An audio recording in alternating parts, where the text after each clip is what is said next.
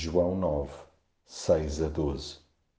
Perguntaram-lhe então: E como é que agora já não és cego? Aquele homem chamado Jesus, respondeu ele, fez um pouco de lodo, aplicou nos meus olhos e disse-me: Vai lavar-te à piscina de Siloé. Eu fui, lavei-me e comecei a ver. Perguntaram-lhe então: Onde é que está esse homem? Não sei, respondeu. Jesus não se limita a desfazer equívocos verbalmente.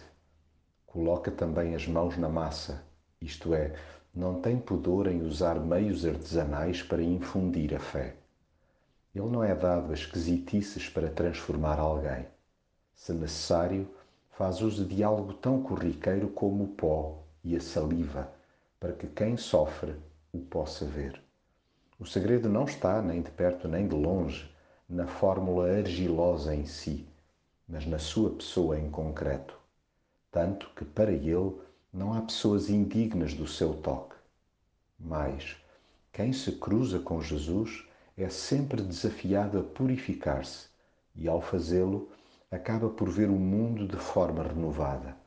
Razão pela qual haja gente com dificuldades sérias em reconhecer o novo caminhar e associá-lo a quem andava de cabeça curva, vivendo da pena alheia. Já a compaixão de Jesus é desinteressada, pelo que há que lhe dar inteiro crédito. Demos a cara a quem duvide que somos mesmo nós o alvo de tamanha graça. Sou eu, sou.